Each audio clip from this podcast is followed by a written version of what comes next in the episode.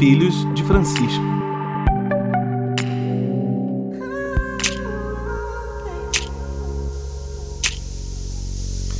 Bom dia, boa tarde, boa noite, chegando até você, os Filhos de Francisco, podcast que tem Deus por Pai Francisco por Paisão.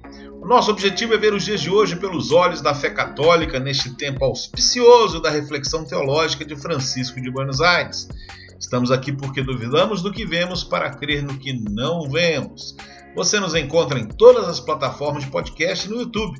Curta e compartilhe as nossas redes sociais. No YouTube, Filhos de Francisco Podcast no Instagram e no Facebook, Filhos de Frank com C mudo.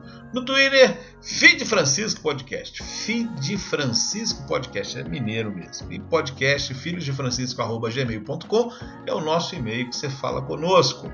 Comigo, Gabriel Resgala Silva, direto da Princesa da Mata, Rainha do Vale, a doce e suave Carangola, a capital do pão borboleta. Ele é psicólogo e mestre em ciência da religião pela Universidade Federal de Juiz de Fora. Eu, Luiz Alberto Bassoli, licenciado em Filosofia pela PUC Minas e educador há 30 anos, agora em Nova Odessa, São Paulo, mas estou de home office na freguesia do O, na capital. E direto do MER, que é o orgulho do subúrbio dos suburbanos, Luiz Felipe Barbedo, que é professor e psicólogo pela Universidade Federal do Rio de Janeiro, além de ser servidor público. Pois bem, nós começamos na semana passada um episódio que rendeu bastante. Estamos falando sobre o fato de que muitos povos que foram colonizados, embora sejam independentes politicamente, permanecem influenciados na cultura. E também estamos falando sobre como o catolicismo se relaciona com a sua herança, a sua herança cultural que vem da Idade Média, chamada cristandade, que muitas pessoas pensam que seria o cristianismo puro, quando a própria cristandade surge num momento histórico é sobre isso quem está falando conosco é o professor, nosso convidado João Walter Ferreira Filho, que é doutor em música pela Universidade Federal da Paraíba, mestre em educação pela Universidade Federal do Piauí e é pós-graduado lato senso em educação musical e licenciado em música pela mesma universidade. Foi professor da Universidade Federal do Piauí e do Instituto Federal do mesmo estado. Foi regente titular do coro da Catedral Metropolitana de Teresina, no coro do Mosteiro Carmelita, assim como professor de canto gregoriano do Seminário Maior do Piauí. Atualmente é professor efetivo dos cursos superiores de música da Universidade Federal de Campina Grande, onde, além de trabalhar com música instrumental popular e música coral da Idade Média, atua como coordenador acadêmico da licenciatura em música. Se você não ouviu o episódio anterior, comece por lá, porque para você entender o desenrolar desta nossa conversa. E eu começo com uma pergunta para ele, né? É o seguinte, João, muita gente critica o fato dos músicos católicos e seus produtores enveredarem pelo caminho de uma linha norte-americana, né? Com guitarra, com toda essa linha, é, às vezes até dance, mas enfim, né? Muito uma linha norte-americana, deixando de lado a riqueza dos ritmos brasileiros para a elaboração e difusão da palavra de Deus. Como é que você analisa essa crítica? Como é que você vê a cultura da música católica no Brasil, em especial na renovação carismática católica e nos movimentos? Não, existe, existe sim. Eu acho que são, são problemas, vamos dizer assim, são pontos diferentes, é, mas que estão relacionados ao mesmo, ao mesmo fenômeno, como você está ligando aí mesmo. Então, por, por que, que eu digo que são pontos diferentes? As pessoas que são que, que pensam que fazer música sacra, arte sacra, seria voltar à arte do passado, geralmente isso é um, vamos dizer assim, é um, um, um determinado grupo de, de, pessoas, né, assim, que se identifica com essa com essa perspectiva. É, é, nós temos temos outras, é, outros grupos, agrupamentos, outras identidades também dentro da, dessa multiplicidade aqui na Igreja do Brasil. É, eu acho que a, é, essa sonoridade mais norte-americana, como diz você, ela entra com muita força a, a, a, por meio da renovação carismática. Né? Ela entra com muita força com, por meio da renovação carismática. E aqui não estou querendo falar é, no sentido de simplesmente julgar, é uma análise, eu estou analisando, né? até mesmo porque, como vocês sabem, eu já estive durante muito tempo da minha vida vinculado, é, formalmente vinculada à renovação carismática, inclusive a formação da música. E lá, enquanto formador da área de música na renovação carismática, eu sempre buscava puxar também é, várias dessas reflexões. Eu acho que Barbedo, que também era, também estava aí nesse naquele Eu sou testemunha vai, disso. É, então, é, muitas vezes o pessoal terminava, eu, eu, terminava com aquela sensação de que, meu Deus, ninguém entendeu nada do que eu disse. Mas vamos lá. Então, esse contexto todo é um contexto é, que, que tem mais ou menos um século de existência para a gente entender. Então é o seguinte: a renovação carismática ela tem uma vinculação cultural com um uma determinada linha do protestantismo norte-americano, né? E não estou fazendo isso como julgamento, é uma, simplesmente uma análise, né? Quando é quando a renovação carismática ela chega ela chega no Brasil, ela se instaura como um jeito diferente de, de, se relacionar com Deus e com, com as pessoas do seu grupo de oração. Então, os grupos de orações têm outras dinâmicas de funcionamento, de oração, de, de, de, de, é, confraternização.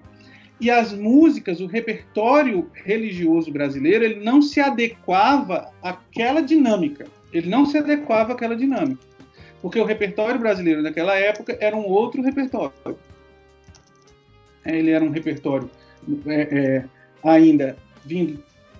As canções devocionais eram canções ainda vindas de, antes do Concílio Vaticano II, eram músicas geralmente lentas, eram músicas geralmente vinculadas a perspectivas de santos, de Nossa Senhora, de São Francisco, da, do, da, da Sagrada Eucaristia, é, se, é, não havia muito, por exemplo, canções para se falar com o irmão, para fazer uma dinâmica com o irmão, ou, ou, ou, ou para animar, música de animação. Não existia essa perspectiva na música religiosa daquele tempo. Essa é uma história que não é escrita. Isso é, um, isso é uma lacuna na, na, na nossa formação precisa ser escrita, precisa ser bem documentada, precisa ser bem pesquisada. Mas o fato é esse que eu estou dizendo para vocês.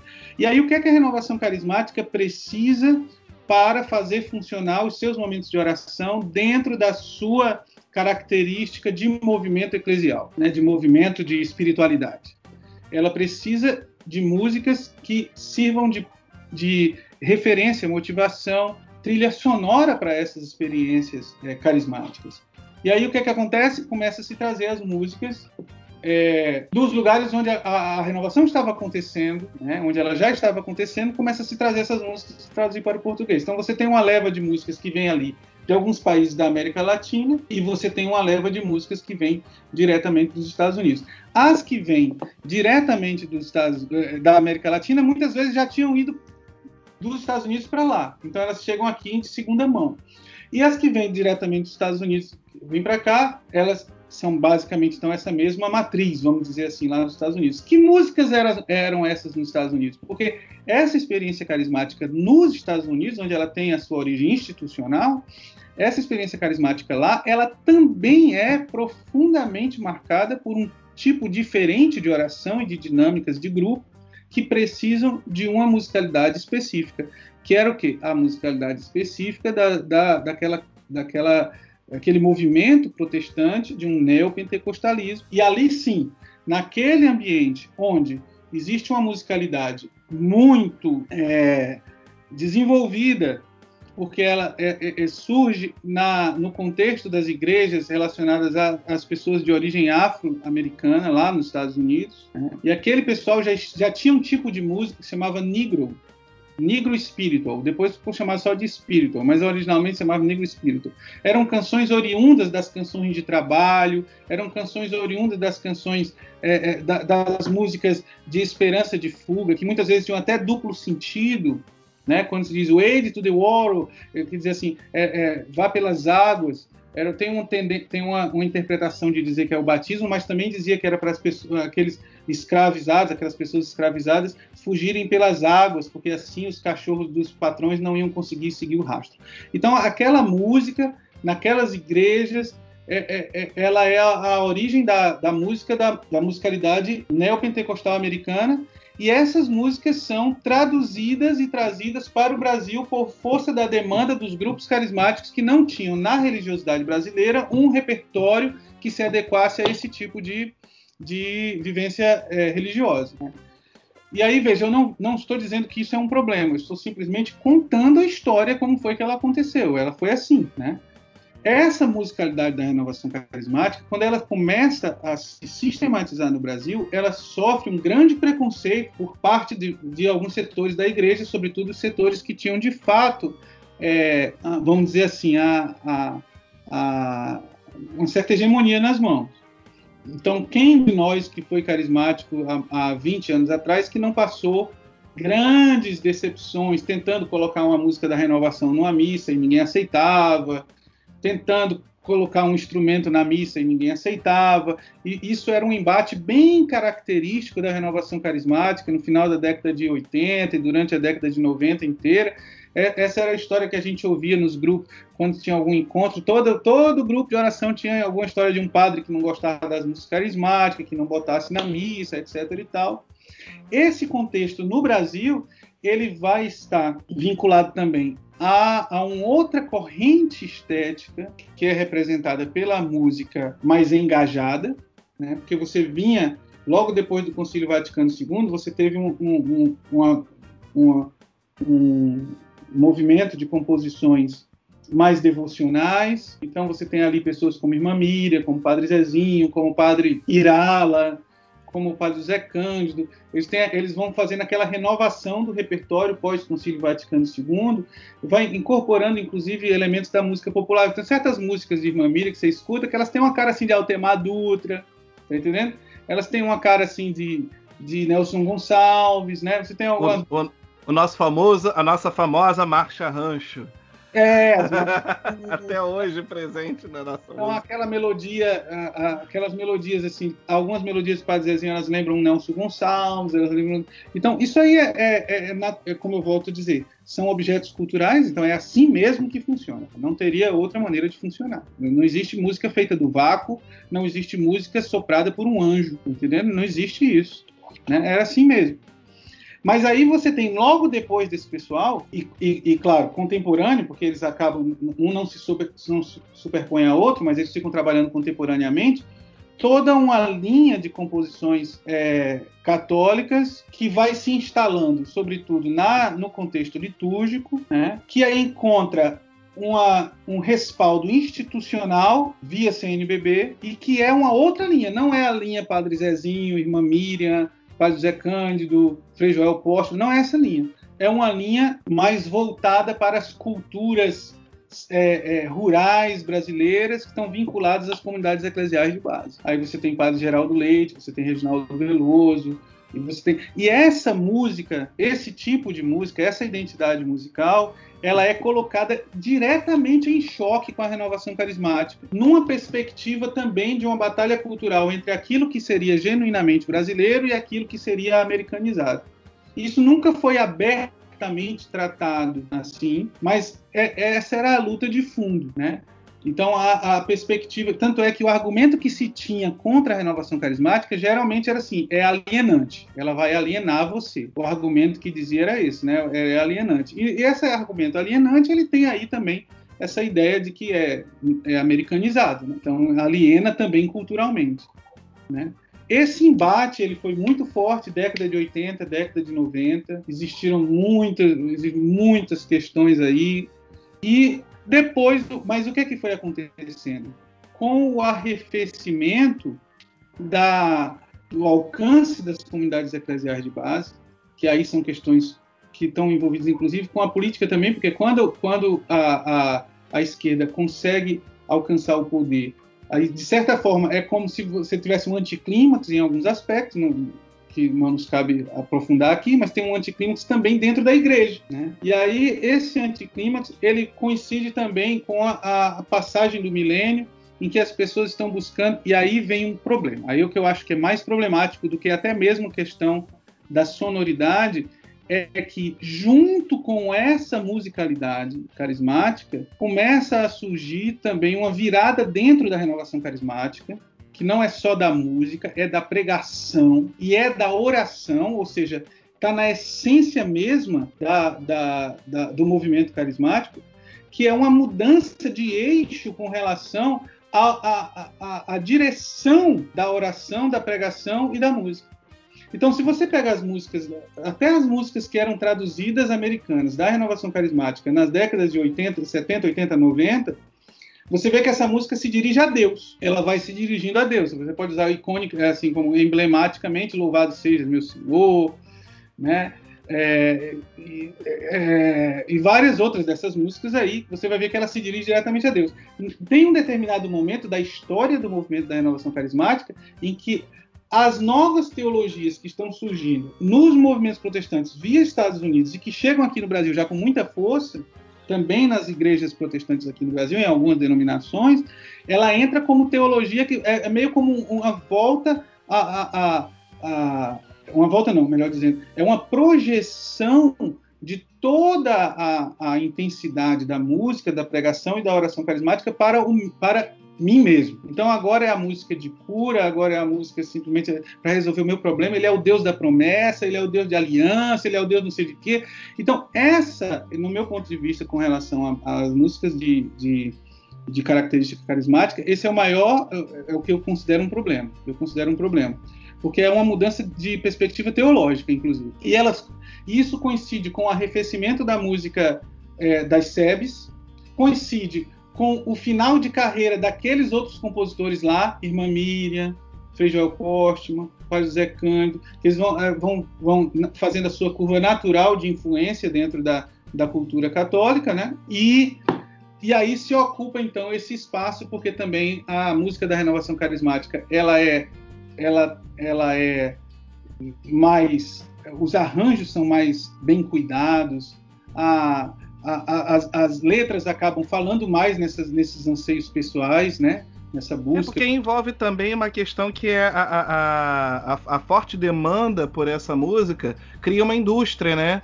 E aí com isso você cria. tem todo, você tem toda uma, uma, uma uma indústria que produz essa, essas músicas de uma maneira muito mais profissional. E acontece uma profissionalização desse, dessa, dessa criação musical shows, surgem, surgem, surgem os shows. Surgem... Veja, uhum. eu não estou dizendo que essas coisas são coisas erradas, eu só estou fazendo a análise do que aconteceu. O que aconteceu uhum. foi isso, né?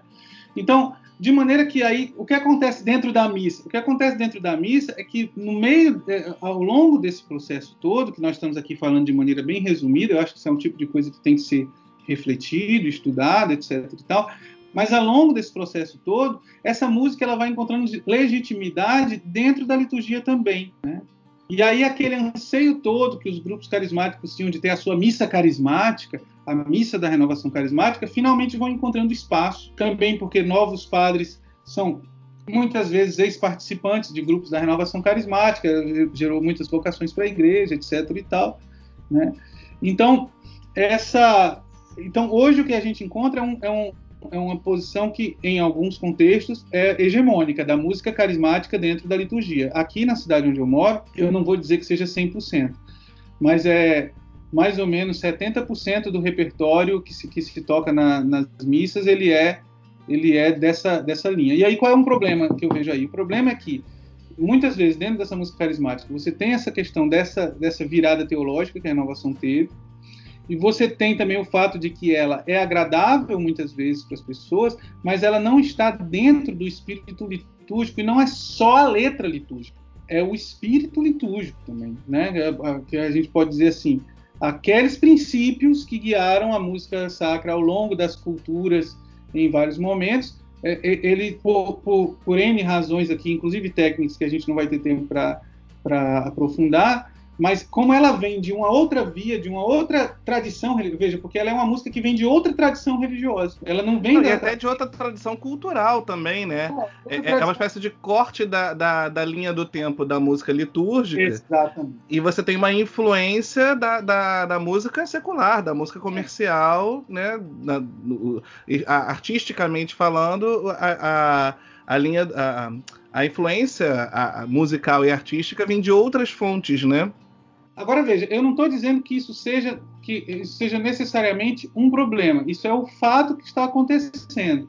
Eu acho que o problema, se você me perguntar qual é o problema então, o problema é o fato de que não há ninguém refletindo a respeito dessas coisas, de que não há uma iniciativa da própria igreja eh, tentando compreender esse tipo de coisa, que não há é, um, um, um, iniciativas dos próprios compositores em entenderem a, a, a, que, a que contexto cultural estão vinculados, para poderem também ter uma visão crítica sobre aquilo que fazem.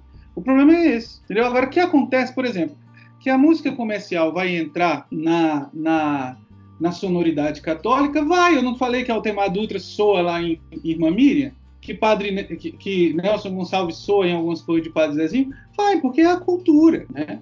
Agora, a questão toda é, é do mesmo jeito, o, o, Alceu Valença não soa em Zé Vicente? Soa também, também teve uma penetração da música comercial na música das SEBs. Tá entendendo? Ah, não sim, soa. com certeza. É, o, o Zé, Zé, Ramalho, por exemplo. É, o né? Zé Ramalho não soa em Reginaldo Veloso? Soa, uhum. mas soa, né? Então é claro, mas é, é óbvio, isso é no, normal. O que eu acho problemático é a gente aí a, é, se furtar a esse tipo de reflexão, tá entendendo? E ainda mais no contexto carismático, tudo fica mais complicado por causa da perspectiva também do iluminismo. Como, quem foi que fez essa música? Foi o Espírito Santo que fez. Eu sentei um dia com o violão. Né? Outro dia eu estava assistindo um encontro de, de, de, músicos na TV, músicos católicos, e um grande compositor que eu até admiro, acho assim um dos grandes compositores é, brasileiros, mas eh, como é que eu faço a música? Não, eu sentei com o violão e o Espírito Santo naquela hora desceu, eu abri os olhos, eu vi assim, é, o céu estava se abrindo, eu ouvi essa música. Aí a música é essa, aí ele vai e toca. Cara, se o cara disse para mim que foi o Espírito Santo que fez e os anjos que cantaram, ele só fez registrar, aí você fica, você fica sem, sem, sem poder até dizer se gosta ou não da música. Você não gostar, você está desgostando. Isso, isso, na minha terra tem outro nome, né? Chama psicografia. Exatamente. vizinho era, era, era herético. Ô, João, tem uma coisa que nós falamos aqui o tempo todo, mas eu acho bom que no encerramento a gente pudesse dar um fecho ou uma, um gancho nisso, que é a questão é, da colonialidade e da decolonialidade, ou seja, é, qual é o caminho que a gente tem. E eu acho que você já falou isso várias vezes durante esse episódio, né? Você é, transitou o tempo todo nisso. Eu entendo que a resposta já está dada, mas só por uma questão, vamos dizer assim, didática, é, como é que a gente pode de fato viver, uh, caminhar para viver uma liturgia e uma uh, e a expressão artística, vamos dizer assim, já que a gente tocou no ponto da música é, católica hoje no Brasil, é, superando essa imposição cultural que às vezes ainda aparece sem que a gente perceba. Como é que a gente pode fazer eu não sei se o termo correto seria esse, mas purificação acho que não seria o termo correto. Mas como é que a gente pode fazer essa desconstrução e é uma reconstrução dentro da nossa perspectiva cultural própria, que é. Eu, eu, eu entendo que você respondeu isso durante o episódio, mas só para a gente é, é, ir nesse ponto exatamente. Eu acho, Liz, primeiro que eu penso que o, o, o ponto de partida é uma tomada de consciência por parte de nós, de cada um de nós. E aí pra, é importantíssimo a gente ter um programa como esse de vocês, um podcast como esse de vocês, que abra espaço para esse tipo de reflexão, que esteja aberta a pluralidade de opiniões, que não tenha, vamos dizer assim, medo de tocar nesse tipo de ferida. Né? Então era necessário que nós tenhamos isso, né? É, eu sei que quando, quando escutar, as pessoas que escutarem o que eu estou dizendo vão achar assim: poxa vida, esse cara está dizendo que o Espírito Santo não age, então o Espírito Santo não fez tal música. É claro que o Espírito Santo fez tal música. Cara, deixa eu dizer um negócio: ele fez, mas foi através de alguém. Tá entendendo? E foi através das experiências de alguém. E é isso que faz a música ser sacra. É isso que faz essa obra ser sagrada. De, de, desculpa te interromper, João. É, é igual quando as pessoas falam que quem elege o Papa é o Espírito Santo, né? E a gente sabe que para o Espírito Santo ali, ali, tem tanta reunião, tanta conversa. Da última vez teve até um golpe de Estado, mas é só uma observação. É pela, olha, é pela inteligência humana, entendeu? É pela sensibilidade humana. E é justamente nessa hora em que ela passa, que, em que a, a, a, a composição vai passando pelas camadas de humanidade, ela vai se impregnando do que é mais sagrado. Que o que é mais sagrado na criação é o ser humano. Isso é que é o que é mais sagrado. Então, esse tipo de reflexão ele precisa ser feito. Então, tão importante um programa como o de vocês, um podcast, essa iniciativa de vocês, que abra espaço para uma perspectiva menos desencarnada a respeito da sacralidade. Ela não é menos, é, vamos dizer assim, espiritual. Pelo contrário, isso aqui é que é a perspectiva espiritual. Essa é que é a espiritualidade cristã. Entendeu? Porque quando Jesus disse assim, vocês sabem como é que vocês vão se salvar? Vocês vão se salvar é dando água para os pobres, é dando comida para os pobres, é dando roupa para quem está. É assim que vocês vão se salvar. Então é, é o que é a encarnação da coisa. Né? Então é, é, é, necessário que nós, enquanto artistas, então eu acho que essa é uma primeira perspectiva. Olha, você cansa, Luiz, quantos encontros de músico você foi? incontáveis encontros de música que você foi, que eu fui, inclusive que eu estive pregando também várias vezes, com, com outras pessoas, ou às vezes até sozinho, mas quantos encontros a gente foi, quantos encontros a gente fez, e a perspectiva desse encontro era puramente uma perspectiva muitas vezes moral, de como é que você deveria se comportar ou não se comportar, uma perspectiva de é, escutar. Não, ô, ô, João, João e Luiz, por favor, me digam quantas palestras a santidade do músico vocês ouviram. Pois é, exato, entendeu? né? Então, quer dizer, que é uma perspectiva. Só para contextualizar aqui, tanto para o João quanto para os ouvintes, é, tanto eu quanto o Luiz, quanto o, o, o, Gabriel, temos, temos, temos experiência como músicos na igreja, tá? Não, não, não, não. Eu sou só um mero tocador de violão. Ah, uau, uau, uau. Você é torcedor do Flamengo, né, Gabriel? Oi? Você é torcedor do Flamengo é, toda, né? É diferente. Quando vocês começam esse papo aí de tonante, sei lá o que, de polifonia, eu só sei pegar minha cifra lá e tocar meu beabá. Tonante né? foi meu primeiro violão, mas enfim. É... É, Modesto, rapaz. Mas vamos deixar o, o João continuar. Então, eu acho que essa tomada de consciência do, do aspecto cultural, do aspecto. Essas coisas são importantíssimas. Deveria haver, no meu ponto de vista, iniciativas institucionais nesse sentido. Né? E, é, para que a gente pudesse ter algum tipo de modificação. Mas, é, mas a gente vai fazendo a nossa parte, né? Eu acho que é isso. É, essa, se libertar da colonialidade, os sociólogos que trabalham em cima disso, eles dizem assim, é uma, uma espécie de libertação, primeiramente pessoal, é você reconhecer que há outras forças que agem e que emocionam e que fascinam você e acabam determinando o seu jeito de ser quando você contempla determinados objetos culturais que ao longo da sua história foram construídos como sublimes, tá entendendo? Foram construídos como sublimes, como supremos. Né? Então, eu acho que é isso que a gente precisa é, perceber. Assim, tudo é uma construção, nós fazemos parte. Então, nós deveríamos, é, por exemplo, com relação à harmonia, com relação à instrumentação, a gente deveria questionar mais. Eu, eu acho muito bonito o que você, eu ouvi nos primeiros podcasts de vocês, isso aí dizia assim, né? É, duvidando, como é que vocês dizem? É, duvidamos do que vemos, porque cremos do que não vemos. Exatamente. Então eu vejo muito isso assim, questionar essas coisas que estão dadas, questionar o que é dado, mas numa perspectiva de construção do conhecimento. Então, vai dizer assim, ah, João, então você está sendo contraditório, porque você está dizendo que tem que ter uma, uma música sacra, um determinado, um tipo, um, um determinado padrão litúrgico e sagrado da música, e você está dizendo que tem que contemplar todas as culturas. Não, pelo contrário, né? não, isso não é contraditório. Isso aí, na verdade, é a maneira de funcionar. A gente tem que se entender como ser de cultura e entender como é que a, esse ser de cultura faz parte de uma experiência religiosa e como é que essa cultura desse ser ela serve, ela testemunha essa experiência religiosa. Não vai ter fórmula. A igreja não vai.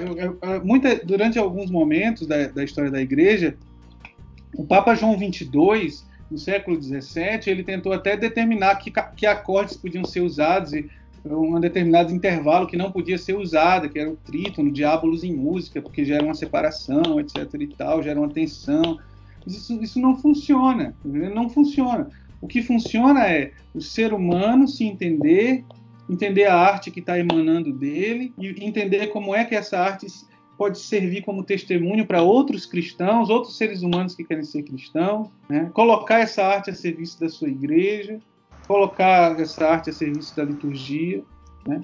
Então eu também não concordo quando esse pessoal que dá formação para a liturgia, eles, eles, vão naquela perspectiva também de, de dizer assim, ah, o que se escuta hoje nem é música, é, é só zoada, é só barulho, e, e está vindo para dentro da igreja, etc. E tal. Não, cara, você tem que compreender o que é que, que a sociedade humana está dizendo, está vivendo com essa cultura. E compreendendo essas coisas, é, tentar condensar como é que uma música é sagrada no meio dessa confusão toda, porque essa confusão se chama realidade. Não tem como você tá, ser, ser, ser igreja, ser música litúrgica, evangelizar fora da realidade, entendeu? Senão você vai criar uma seita, uma seita que é ligada, que a pessoa quer só construir agora catedrais góticas. Cara, a catedral gótica é uma coisa linda. Dentro do contexto da cultura gótica, ela faz todo sentido do mundo. Ela é altíssima, porque as pessoas pensavam que o mundo ia acabar no ano mil. Quando elas perceberam que passou o ano mil, que o mundo não acabou, então existe uma noção de louvor, então ela faz vários pináculos, um monte de, de pequenas torres, e, e, grandes, pequenas, torres que nem são vazadas, nem são torres, são só pináculos, mas representam os braços do, do, dos cristãos erguidos para o alto, é, o mais alto possível, agradecendo a Deus porque o mundo não acabou, a igreja deixa de ser sólida e escura, então abre-se os vitrais, vamos trazer cor para dentro da igreja, vamos fazer esses vitrais enormes, vamos fazer é, essa igreja bastante ampla, vamos fazer ela enorme, porque agora vão vir peregrinações de milhares de pessoas, então ela tem que caber esse povo todinho. É, é aquele contexto, naquela época e naquele lugar. Agora, hoje eu vou voltar, vou, vou pegar e vou construir catedrais góticas para dizer que isso é que é o sacro. Não é, cara. Elas são sacras dentro da, da da realidade delas. Hoje nós temos uma outra realidade, a gente tem que compreender. Também não é fazer uns galpões parecendo aquele galpão da Ceasa, da, sei lá de quê, de vender, vender legume e dizer que é igreja, né? É, é, compreender essas coisas. E essas compreensões, elas dão trabalho, elas precisam de conhecimento, elas precisam de estudo, precisam de pessoas que estejam se dedicando a isso. Né? Não apenas para justificar o que está sendo feito ou para acusar o que está sendo feito, mas para compreender a realidade, como em vários outros momentos da igreja outros é, cristãos fizeram, compreender essa realidade e traduzir essa realidade em forma de arte sacra. Gabriel, sua palavra final e, enfim, o que, que você gostaria de comentar para os nossos uh, ouvintes do, desse episódio tão rico e tão generoso para muita reflexão, né? Inclusive temas que vieram aqui hoje que a gente já queria falar em outros momentos, né? Que eu acho que foram apresentados de uma forma bastante significativa. A sua palavra final, Gabriel. É, dessa conversa toda, eu estou lembrando do, do tweet do Paulo Vieira, um, um, humorista da Globo. Quem não conhece, ele é sensacional. Eu acho que ele tem umas tiradas muito boas. Que ele, e ele é católico né? Então, é, tô até resgatando o tweet que ele fez aqui ano passado. Ele colocou assim: quando alguém me pergunta, né, quão velho você é, eu falo assim. Ontem minha amiga me ligou para dizer que lembrou de mim, pois foi numa missa que só toca hit. E foi engraçado que eu até interagi com ele nesse tweet, eu comecei, a gente começou a lembrar, e um monte de gente começou a, a, a responder, lembrando também de, de músicas antigas que tocavam muito na, na, nas missas, que ficaram para trás e que revocam uma, uma memória afetiva muito bonita para gente às vezes, né? E eu acho assim uma parcela gigantesca da população brasileira, se você começar a falar músicas de missa mais antigas, vai lembrar de missa de que fez primeira comunhão, enfim, quando é, fazia catequese. Eu mostrarei a barca, né? Essas coisas. Não, não, essas são lindas. Essas eu, eu ainda toco ainda até hoje, eu ouço tocar, mas tem algumas que meio que foram esquecidas, é um pouco por conta dessa, vamos chamar assim, purificação litúrgica que tentam fazer, né? Então eu fico pensando assim, é, o quão, quão forte esse movimento hoje de, de muita gente querer é, colocar uma coisa, impor né, um modelo de, de cultura, um modelo de arte como certo, é claro que a gente tem todo o respeito pela liturgia, com certeza tem várias coisas que fazem sentido dentro do, do contexto litúrgico ali, né? E eu, eu, acho que o João falou isso muito bem, como a arte deve ter um exprimir um certo respeito e um certo é, é, um certo sentido dentro daquilo ali. Mas a gente tem que tomar muito cuidado em querer sobrepor um modelo como correto, né? Porque senão a gente perde isso. E eu acho que ele falou muito bem, né? A gente perde a parte humana, que é quem deve ser tanto compor a arte, compor a música, quando que deve ser tocado pela música. E às vezes o que vai te tocar é um tipo de música. E às vezes o que vai tocar o Paulo Vieira e tanta gente é outro tipo de música que não te toca, né? E tá tudo bem, né? O Espírito Santo tem milhões de formas de, de tocar o coração das pessoas e como é, é, um bom evangelizador deve saber usar de várias formas, usar de várias armas para atingir o seu objetivo, né? É isso. Eu, eu acho, Gabriel, assim, que essa, essa questão dos repertórios, ela é uma questão que tem que ser mais debatida, de uma maneira mais aberta e com mais, é, vamos dizer assim, com mais responsabilidade, entendeu? Porque, por exemplo, a, o fato de uma música não ser litúrgica não quer dizer que ela está errada. Né? É, ela, muitas vezes ela só não se adequa a um determinado momento, em um determinado espaço, com uma determinada função. Então, aquela música pode ser muito importante, e é por isso também que a igreja tem outras instâncias. Ela tem grupos de oração, ela tem textos, ela tem devoção, ela tem, tem várias outras coisas, e aquela música pode se aplicar àquilo ali. Né? É, lembra que eu falei para vocês, durante a Idade Média, quando o canto gregoriano foi, começou a ser sistematizado, a ideia não era também zerar a cultura total. Houve um, um, um certo zeramento, não sei se essa palavra existe, houve esse, esse, esse boot, vamos dizer assim, na, na, na cultura é, litúrgica, né? e aí, de fato, houve um silenciamento de outras musicalidades dentro da liturgia, mas essas musicalidades, elas permaneceram vivas nas devoções, nos momentos emocionais, nas peregrinações, nas festas religiosas dos santos, dos padroeiros, e tudo mais, ela continuou viva. Então, é por, isso porque a música religiosa, muitas vezes, ela não tem a funcionalidade litúrgica. Isso não quer dizer que ela está errada, é só uma questão de funcionalidade. Eu acho que muitas pessoas, na busca pela, pela legitimação daquilo que fazem, impõe à liturgia as músicas que, que, religiosamente elas poderiam estar ali em outros momentos fazendo um papel muito bonito, etc. e tal. Então isso deve ser visto. Segundo, mesmo a liturgia ela é construída em cima da realidade. Deixa eu te dar um exemplo bem, bem emblemático dos nossos tempos. Cara, faz pelo menos 20 anos ou mais até que os liturgistas vêm debatendo sobre o canto de paz se é para ter canto de paz, se é para ter um momento de paz, qual é o tamanho do canto de paz, qual é o teor do canto de paz, se ele é litúrgico ou não é. Aí tem diocese que faz, tem diocese que não faz. Não é assim? Ou não? Nossa Senhora. Quantas vezes a gente. É uma novela.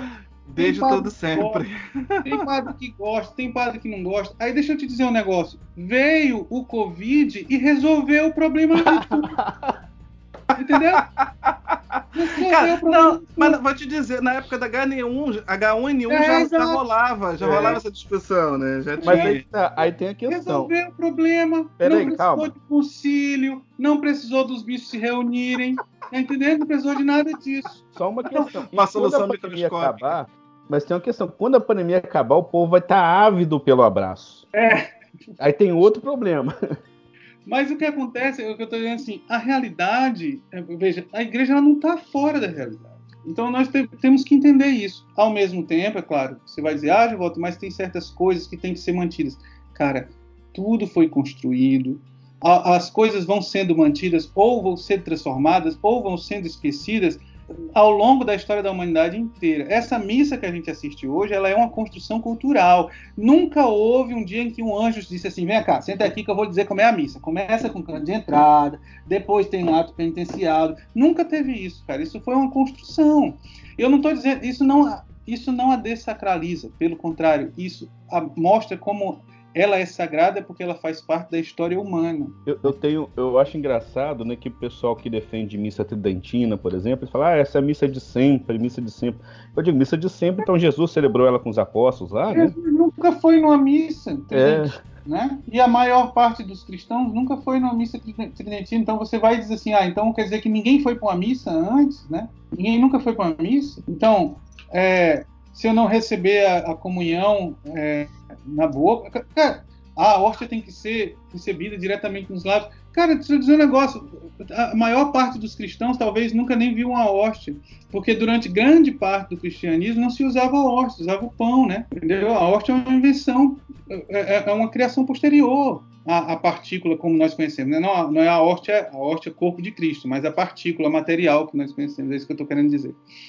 Então, essas coisas todas a gente tem que entender. Elas são assim. E, e, elas são construídas pelos seres humanos que somos nós. Agora, não podemos fazer de forma irresponsável. E aí vem, vem uma observação muito importante. Porque se você não faz de forma consciente, você faz de forma inconsciente.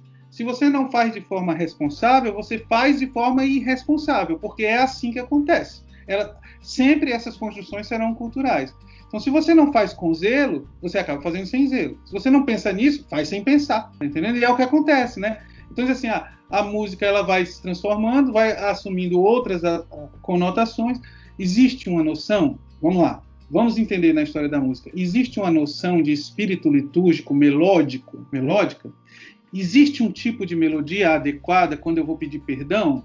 Existem certas notas que podem ser combinadas e quando elas soam, elas inspiram no ser humano a, a, a, o desejo de ser perdoado, ou outras notas e combinações que, quando elas soam, elas inspiram no ser humano o desejo de louvor? Existe. Vai vendo na história da igreja como é que isso foi combinado pelos teus irmãos que fizeram testemunho. Ah, tu és dessa linhagem de Palestina, de, de Bar, de vários outros músicos que trabalharam pra, pra, para o sagrado. Você é dessa linhagem, vai entender como é que os teus irmãos fizeram, entende como foi que eles fizeram e faz agora dentro da tua cultura, com os teus instrumentos, com a tua linguagem, mas faz seguindo aquilo que eles aprenderam. É o que a gente não tem. A gente vai se desconectando da, da, da, da, da nossa linhagem. Então, você tem um fetiche pelas coisas do passado, né? tem um fetiche pelas coisas do passado, acha que a solução é repetir às vezes as coisas do passado, porque simplesmente não dá conta de fazer como é para ser, que é fazer hoje, seguindo o espírito e a tradição, que não estou falando aqui tradição de ser tradicionalista, tradição no sentido de ser aquilo que foi feito pelos outros e que aprender com eles a, a, a essência, que não é o repertório, a essência está por baixo do repertório. Antes de passar para o Luiz, é, fazer os comentários finais dele também, ver se quer acrescentar alguma coisa. Eu, eu fiquei muito é, impressionado hoje, João, e saio com essa reflexão aqui, é, sobre uma coisa que você falou em passagem, mas que talvez seja o cerne de toda a nossa discussão e reflexão aqui hoje. É, é toda, tudo isso, é, talvez se a gente fosse resumir, todo resumo é pobre, né? Mas se a gente fosse resumir essa questão, é, eu percebi, eu saio daqui hoje com duas ideias. A primeira delas é que tudo isso não deixa de ser um exercício de poder. Né? É, no caso, a gente falou da questão é, colonial, né, de outras culturas que interferem no nosso dia a dia, mas também nesse ponto que acabou sendo um ponto central do episódio, que é a questão da busca das referências medievais para expressar é, que é o catolicismo. E eu tomo a liberdade de retomar uma coisa que a gente já comentou em episódio anterior aqui, que foi a homilia de, do cardeal Frei Raniero Cantalamessa na sexta-feira da Paixão Última em Roma. É, nós estamos diante de uma disputa de poder. Né? Na verdade, existe é, um movimento, é difícil dizer até onde esses movimentos são organizados propriamente, buscando instalar um poder dentro da igreja católica, né? É, e esse movimento vem antes de Francisco chegar ao papado, e aí uma observação que eu comentei aqui, alguém não pode não ter ouvido minha explicação sobre o termo golpe de Estado, no que se refere à eleição de Francisco, porque a eleição de Francisco ela foi articulada exatamente para quebrar estruturas que estavam sufocando o Vaticano e que inclusive levaram à renúncia de Bento XVI quando ele percebe que não tem forças é, pessoais e políticas para lidar com, essa, com esse movimento interno lá. Bom, é, essa busca, é, essa aparente. É claro que existe aí é, um saudosismo, né? e o saudosista é aquele que sente saudade do que nunca existiu. Né? E muitas pessoas que idealizam a, a igreja medieval e trazem para os dias de hoje, algumas podem estar aí com com boas intenções, com esse aspecto, vamos dizer assim, saudosista, né? Mas é, talvez seja também uma articulação de negar a realidade. E eu digo, e isso me, me chamou muito a atenção na sua fala hoje, né? É, essa questão do angelicalismo, que pode passar também pelo angelicalismo cultural, ou seja, existia ali uma cultura que era uma cultura pura, angélica, e que nós temos que retomar, existia isso lá no passado. Esse angelicalismo é, antes de tudo, uma negação da realidade. Né? E em tempos de negacionismo que a gente vive no Brasil, e quem está ouvindo esse episódio deve estar ouvindo um barulho ao fundo da minha fala, que são os negacionistas que estão é, se aglomerando aqui na frente do prédio, é, em função de não termos governo para lidar com isso, e estão espalhando uma Covid quando se morre 3 a 4 mil pessoas por dia no Brasil. Né? Então, essa negação, esse negacionismo ele toma um aspecto que, é, que aparentemente é um aspecto saudável. Né? Não, nós estamos defendendo a pureza da religião, nós estamos defendendo a pureza da fé, quando na verdade estamos, estamos está se negando a realidade, realidade essa que Jesus abraçou. A nossa fé é a fé encarnada, ou seja, é Deus que se fez carne e ele se fez cultura. E ele, quando chega, é quando ele, ele vai viver né, na Palestina, ele vive a realidade daquele povo nas, em profundidade. Pode-se pode -se considerar que ele, houve um povo que foi preparado para a vinda do Messias, mas o que interessa é que Jesus toma a realidade, ele abraça, ele se faz um com a nossa realidade. E viver uma espiritualidade negando a realidade é negar o próprio Deus que se fez carne, se fez presença e se fez vida é, na nossa existência. Isso me tocou muito forte. São pontos que foram passando durante o que você falava que me tocou profundamente. Luiz Felipe, sua palavra final, algum comentário que você quer acrescentar? É, quando você falou de, de, resumir a palavra, eu falei, tomara que ele não pense, não fale a mesma coisa que eu pensei, porque senão eu tô ferrado. não tenho consideração final. Minha consideração final vai ser tchau. Não, mas não. não eu, eu, o, que eu, o que eu fiquei para mim do, do, de tudo que o, que o João nos trouxe, é, ele falou agora no final sobre a necessidade de estudar, né? E, e, e, porque quando a gente estuda, a gente faz as coisas com consciência, né?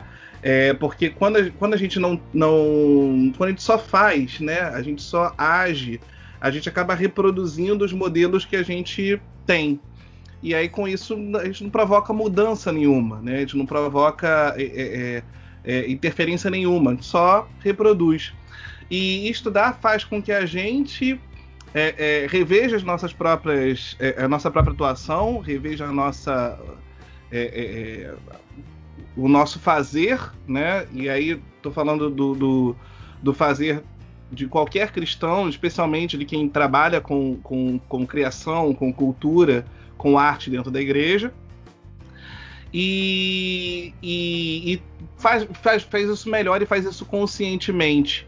Né? Então acho que o, o, o, o estudo nos leva a isso. Agora, não é qualquer estudo, né? É um. Porque uma coisa que eu vejo hoje em dia é uma tendência muito grande. Eu não sei se por causa da internet, por causa das redes, sociais, se por causa de um, de um, de um movimento, um zeitgeist do momento, eu não sei explicar o porquê, mas o que eu, o que eu vejo muita gente querendo, muita gente querendo estudar, sabe? Tem muita gente querendo estudar, muita gente querendo saber mais, mas estudar não para conhecer coisas novas, mas para reforçar o que já sabe. Então, o, o, o, estudo, na verdade, ele, ele tem uma função somente de te dar melhores argumentos para defender aquilo que você já crê. É, quando, quando, na verdade, o, o estudo ele precisa ser é, voltado para você descobrir a verdade, né? para buscar a verdade, para descobrir a, a, a, a para conhecer além daquilo que você já sabe e não só para reforçar aquilo que você já, já acredita, né? Então é fundamental. Acho que muita coisa que o, que o João trouxe aqui vem justamente de um, de um é fruto de um estudo é, verdadeiramente honesto e interessado em descobrir os fatos, em descobrir a história, em descobrir a realidade, ainda que muitas vezes o que você vai encontrar possa ser possa te, te, te desestruturar, possa te, te derrubar e falar, não, mas como assim? Antigamente não era assim? Ou, isso, ou então, assim, a liturgia é uma construção cultural? Como assim a liturgia é uma construção cultural? É, significa que ela é falsa? Significa que ela foi inventada pelo nome? Não, meu querido, é por isso que a gente precisa estudar, né? Porque a gente tem a capacidade de compreender melhor o mundo e ter uma visão do mundo menos, é, é, é menos, menos é, é, fugiu a palavra, assim, mas menos plana, né? Menos chapada. E eles conseguem ver nuances, ver é, é, é que nem tudo é, é 8 ou 80, né? E compreender melhor isso. Então acho que a minha consideração final é essa, assim, estudem. estudem, mas estudem honestamente, tentando buscar a verdade de coração. Como diria o ET Bilu, busquem conhecimento. Como já diria o grande profeta ET. João Walter, João Walter, sua palavra final, então, desde já agradecemos a sua participação nesse episódio. Beleza, eu quero. Minha palavra final só pode ser obrigado e pela também assim pela oportunidade e pela generosidade de vocês, assim, de abrirem esse espaço para essa reflexão. O Luiz que me conhece há muito tempo é, nos últimos tempos a gente tem conversado, ele tem visto a minha inquietação também, porque é uma coisa que eu dizia para vocês antes da gente começar o programa propriamente dito, né? A gente tem um, as pessoas, os cristãos, eles têm sede da palavra de Deus, da presença de Deus, de terem experiências religiosas com a beleza também, com a cultura, com a arte, né? E o, o que acontece é que quando uma pessoa tem sede, e alguém lhe oferece um copo de água, se você estiver com sede mesmo, de verdade, assim, você não vai perguntar àquela pessoa se a água é filtrada. Você bebe aquela água. E pode ser muitas vezes uma água contaminada, uma água até mesmo pode ser até outra coisa que parece com água e não é. Então o que nós vemos é, muitas vezes é isso: as pessoas que têm sede, que têm uma, uma busca genuína, por, até mesmo por uma vivência litúrgica, uma vivência musical, que seja mais aprofundada, que seja mais, até mesmo mais sagrado em vários aspectos, né, nas, suas, nas suas noções de sagrado, tem encontrado às vezes uma formação que tem um revestimento é, bonito, bem feito e tudo mais, mas que não são é, nem mesmo enquanto é, objetos de estudo não são legítimas, não são autênticas, com erros, erros históricos, erros de conceito, erros de leitura, erros de, de interpretação histórica, social, e o que é pior, com motivações que estão vinculadas a isso aí que o, que o Luiz falou, né? que é assim, que é construir todo um arcabouço pseudo-erudito para justificar uma ideologia, para justificar um, um, um, determinado projeto até de poder na igreja, como disse o, o Luiz, né, nosso amigo. Então, essas coisas assim, gente, é, elas vão ser vencidas é pela tomada de consciência, é pela busca legítima do, do, daquilo que, que foi construído ao longo da história, pelos testemunhos dos cristãos e tudo mais, e também aquela noção muito assim de, de, de entender que nós somos, nós estamos numa, numa perspectiva processual, a gente vai passo a passo, nós fazemos parte de uma história, né? que é essa história da humanidade e da sua busca para se encontrar com Deus e, da, no nosso caso, na revelação de Jesus Cristo. Eu quero agradecer muito a vocês, muito obrigado, dizer que estou à disposição, é, não, não uso muito Facebook ou é, Instagram, mas o meu, meu nome no Facebook é João Walter Ferreira Filho. Eu vejo de vez em quando lá as mensagens que deixaram. Não sou uma pessoa que vê todo dia, mas quem deixar lá um dia vai ser vista e eu vou responder. Muito agradecido mais uma vez. Nós é, te agradecemos profundamente a sua participação e sua trajetória que realmente trouxe para nós muita riqueza. E você que nos ouve, você nos encontra em todas as plataformas de podcast no YouTube. Lá você pode ouvir os episódios anteriores e sigam-nos nas plataformas de podcast como Spotify, Deezer e todas as outras. Jesus fez ainda muitas outras coisas. Se fossem ditas uma por uma, penso que nem o mundo inteiro poderia conter os podcasts que se deveriam ser gravados. A gente volta no próximo episódio. Um abraço e até lá!